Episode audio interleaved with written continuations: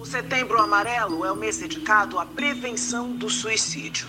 E ao contrário do que o senso comum diz, falar sobre o assunto não aumenta o risco. O Setembro Amarelo foi adotado em 2015 aqui no Brasil no intuito de estimular ações de prevenção ao suicídio. A sua origem data de 1994, quando nos Estados Unidos um jovem de 17 anos chamado Mike M cometeu suicídio e no dia do seu velório, os seus familiares e amigos decidiram distribuir cartões amarrados em fitas amarelas, que aliás era a cor do carro do Mike e esses cartões continham mensagens de apoio às outras pessoas que enfrentam problemas emocionais semelhantes. A ideia era de evitar que mais pessoas cometessem um ato tão extremo quanto o do auto-extermínio. Pois é, Van Dijk, o transtorno depressivo maior é um dos principais fatores de risco associado ao suicídio, além de ser uma grande causa de incapacitação. Daí a importância de seu reconhecimento precoce e tratamento. Nesse sentido, as sociedades internacionais voltadas para a medicina preventiva recomendam de maneira generalizada o rastreio do transtorno depressivo maior em todos os adultos, adolescentes e idosos, nos diversos níveis de atenção, sobretudo na primária. Ferramentas simples como o Patient Health Questionnaire 2 possuem elevada acurácia para avaliação inicial. Este questionário é constituído por duas perguntas que buscam a identificação de anedonia, ou seja, a perda do prazer, da motivação, e o humor deprimido. A presença de um desses sintomas diariamente deve suscitar a suspeita de transtorno depressivo maior, com análise sequencial dos critérios maiores presentes aí no DSM-5, o Diagnostic and Statistical Manual of Mental Disorders, em sua quinta edição.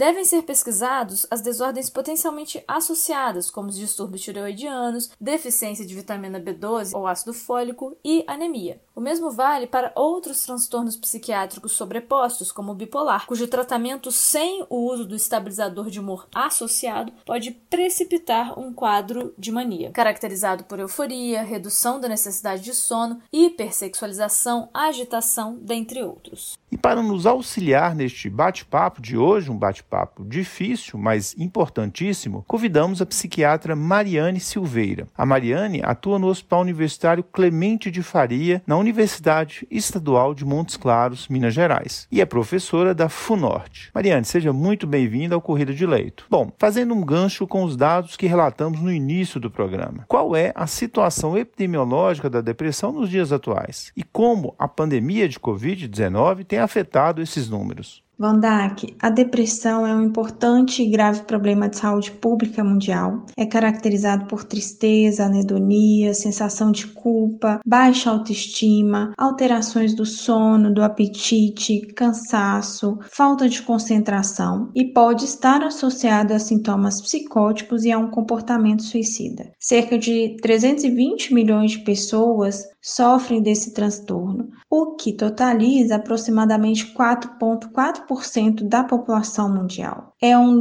dos principais transtornos associados ao suicídio, por isso a importância de ser diagnosticado e tratado precocemente. A época mais esperada é ao final da terceira década de vida, mas nós podemos perceber o aparecimento desse transtorno em qualquer faixa etária. Os estudos mostram uma prevalência em até 20% nas mulheres e 12% entre os homens, e está aumentando ao redor do mundo, principalmente em países de baixa renda, devido ao crescimento populacional e ao aumento na expectativa de vida. No Brasil, os dados da Organização Mundial de Saúde apontam que mais de 11 milhões de brasileiros são afetados pela depressão e que a prevalência ao longo da vida está em torno de 15,5%. A OMS revela que a prevalência de depressão na rede de atenção primária de saúde é 10,4%, podendo estar associado ou não a outras condições clínicas. É mais prevalente nas brasileiras com baixa escolaridade, assim como entre profissionais de saúde que vivenciam continuamente estresses no trabalho. Então, diante do contexto da pandemia, sabemos que há uma diminuição das conexões humanas, que há um, um impacto isso na, na ideação e no comportamento suicida e que o isolamento social social torna-se diretamente proporcional ao aumento na incidência de transtornos mentais. Então, é possível observar o aparecimento de novos casos de transtornos mentais e muitas vezes o agravamento daqueles quadros de pacientes que já estavam em tratamento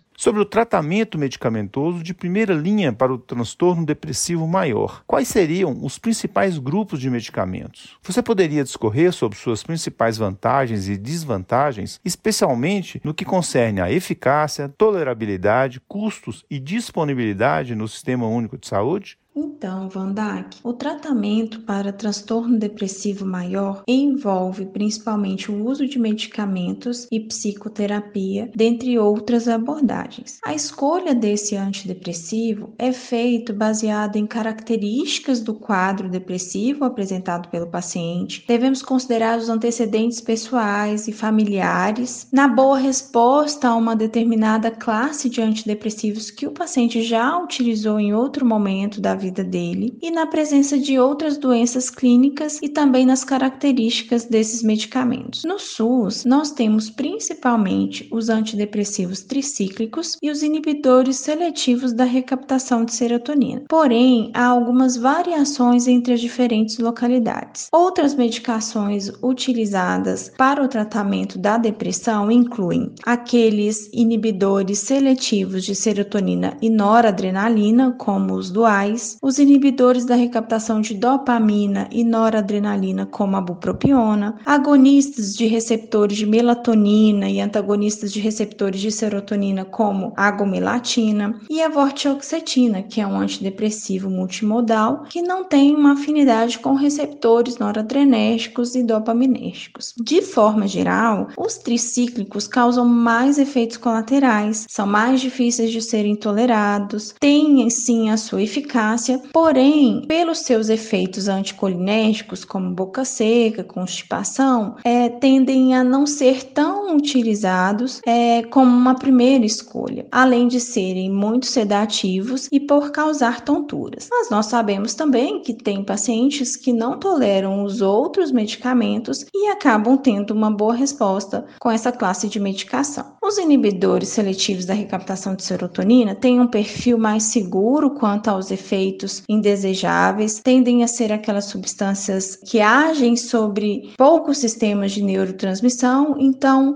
atuam basicamente inibindo seletivamente a recaptação de serotonina. A gente fala que é uma substância mais limpa, mais fácil de ser tolerada. Mas também apresenta seus efeitos indesejáveis, como ansiedade, agitação, cefaleia, insônia ou até mesmo sonolência, disfunção sexual a acne e a alopecia. Nós sabemos que os critérios para essa escolha da melhor medicação envolve também outros sintomas. Se o paciente tem ou não ansiedade, se ele apresenta ou não sintomas obsessivos e psicóticos. É, vou considerar também características químicas como a excreção da medicação, a sua metabolização, o custo e também o perfil de efeitos indesejáveis. Para uma boa resposta, é fundamental utilizar utilizar as medicações dentro da faixa terapêutica, respeitar o tempo mínimo de uso e que os efeitos antidepressivos desse fármaco, né, de, dos antidepressivos, eles acontecem após cerca de duas semanas de uso. Então, é importante orientar o paciente para que haja uma melhor adesão a esse tratamento.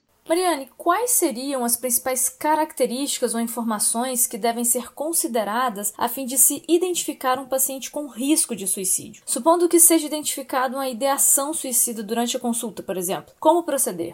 Juliana, essa pergunta é muito importante. Então, ao avaliar um paciente com propensão ao suicídio, nós devemos abordá-lo de maneira natural e sem demonstrar qualquer desconforto. É necessário fazer uma escuta atenta e acolhedora para identificar os possíveis fatores de risco e de proteção, assim como aqueles principais sinais de alerta para o suicídio. Nós precisamos banir de uma vez por todas aquelas ideias equivocadas como quem vai se matar não avisa ou ou depressão é preguiça e frescura. Transtornos de humor, como depressão, transtorno afetivo bipolar, aqueles associados ao uso de substâncias psicoativas, transtornos psicóticos como esquizofrenia e transtornos de personalidade são os principais relacionados ao risco de suicídio. Mas nós sabemos também que tentativa prévia de suicídio, casos de suicídio na família, abuso na infância, comportamento impulsivo, agressivo, isolado, assim como doenças incapacitantes e incuráveis, são importantes fatores predisponentes para o suicídio. Aqueles fatores precipitantes, nós falamos de gatilhos para o suicídio, são problemas conjugais, términos de relacionamentos, problemas financeiros, desemprego, gravidez indesejável e fácil acesso a algum meio letal. São fatores que nós devemos também avaliar para estratificar o risco para o suicídio. Nós devemos ter atenção para toda e qualquer fala sobre suicídio, aquele paciente que tem um baixo rendimento laboral e acadêmico, que apresenta bruscas mudanças de comportamento, aquele comportamento que envolve situações de risco, perdas de pessoas queridas ou que apresenta sentimento de culpa, desamparo, desesperança e baixa autoestima. Esses são importantes sinais de alerta para o suicídio. Em contrapartida, eu posso localizar nessa avaliação do paciente com risco de suicídio os fatores de proteção, por exemplo, a é, religiosidade, o suporte social positivo, práticas coletivas como o esporte, aquela pessoa que é mais resiliente, que está empregado, que tem um vínculo com a família, que tem crianças em casa, aquele paciente que apresenta juízo de realidade preservado ou que não tem um, um transtorno mental, tem bom sono e qualidade de vida. Isso tudo são fatores de proteção que me ajudam a conduzir esses casos. Então, diante disso, é possível estratificar em baixo, médio ou alto risco para o suicídio e após definir o melhor tratamento para o paciente, se será ambulatorial, no centro de atenção psicossocial ou em um hospital e quem realmente será a equipe que irá conduzir a situação. Enquanto isso, é imprescindível oferecer companhia e não deixar essa pessoa sozinha até que ela seja avaliada por profissionais especializados. E quando o médico generalista deve encaminhar um paciente com esse transtorno ao psiquiatra? Juliana, a maioria das situações podem ser manejadas na atenção primária à saúde, como mostra no Tratado de Saúde da Família e Comunidade de 2019. Mas realmente, algumas situações podem requerer o apoio de psicólogo, psiquiatra, assistente social ou de outras instituições. Naqueles casos de maior gravidade, alertas como sintomas depressivos graves, isolamento social, prostração intensa, grande perda de peso, tentativa de suicídio ou plano de suicídio elaborado, ou quando há dúvidas sobre o quadro clínico, como a hipótese, por exemplo, de transtorno afetivo bipolar ou a presença de sintomas psicóticos como alucinações e delírios, torna-se sim interessante o contato mais precoce com uma equipe de saúde mental especializada. Da mesma forma, em relação àqueles pacientes que não melhoram após a primeira abordagem na atenção primária à saúde, ou que estão em alguns meses já de tratamento ou diante do agravamento desses casos. É importante salientar sobre a necessidade de avaliar de forma criteriosa cada caso, com suas particularidades, para ter uma conduta mais adequada. Vamos resumir então. A depressão maior é um problema de saúde pública, podendo acometer indivíduos em qualquer idade, com predomínio na terceira década de vida e em mulheres. Sintomas de anedonia, humor deprimido, fadiga, sensação de culpa, alterações do sono devem suscitar essa hipótese. Seu tratamento envolve especialmente psicoterapia e antidepressivos. No SUS estão disponíveis os tricíclicos e os inibidores seletivos da recaptação da serotonina, sendo os últimos os medicamentos de escolha, já que os efeitos colaterais adversos dos tricíclicos tendem a limitar seu uso. Dentre esses efeitos, podemos citar xerostomia, ganho de peso, constipação intestinal, além do risco de distúrbios de condução e arritmias cardíacas. Todavia, efeitos como insônia, agitação, disfunção sexual, acne e alopécia podem estar presentes nos inibidores seletivos da recaptação da serotonina. Dessa forma, os critérios de escolha dos antidepressivos são mais abrangentes a depender das comorbidades, uso prévio e tolerância desses fármacos, além dos custos. Independente da escolha, o início dos efeitos terapêuticos desses fármacos em geral ocorre apenas após a segunda semana do uso, e o acompanhamento pode ser feito pelo médico generalista na maior parte dos casos. Situações de resistência ao tratamento, sintomas psicóticos ou suspeitas de transtorno bipolar e ideação suicida são situações que indicam a necessidade de avaliação especializada. Quando houver identificação de uma propensão ao suicídio, é importante uma escuta acolhedora